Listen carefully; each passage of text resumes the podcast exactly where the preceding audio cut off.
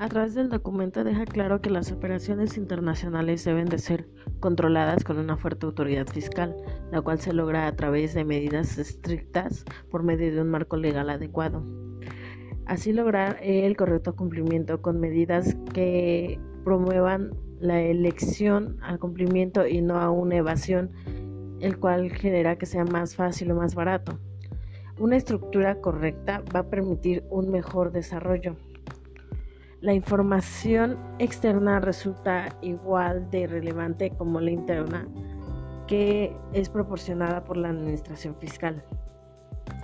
Algunas opciones en la mejora es implementar estrategias adecuadas, capacitar con los eh, con las herramientas que llevaron al éxito anteriormente definir claramente los procedimientos que se llevarán a cabo para lograr el éxito y sobre eso capacitar a todos los fiscos para que se logre el cumplimiento adecuado.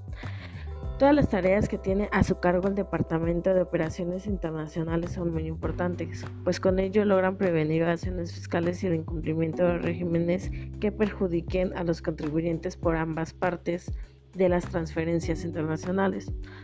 Así como todo en la historia, también nos menciona que la fiscalización tuvo evolución con el pasar de los años y que la metodología para el control fiscal y sus medidas tuvieron una mejoría conforme fue avanzando eh, todo el proceso, lo cual ayudó a descubrir también nuevas soluciones en la problemática que presentan las operaciones internacionales en el proceso fiscal.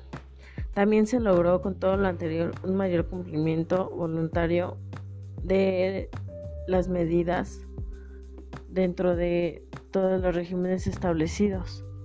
Argentina logró que a través de las medidas que implementó y el capacitar constantemente a los colaboradores, pues de esta manera tuvieran mejores resultados respecto a los cumplimientos fiscales.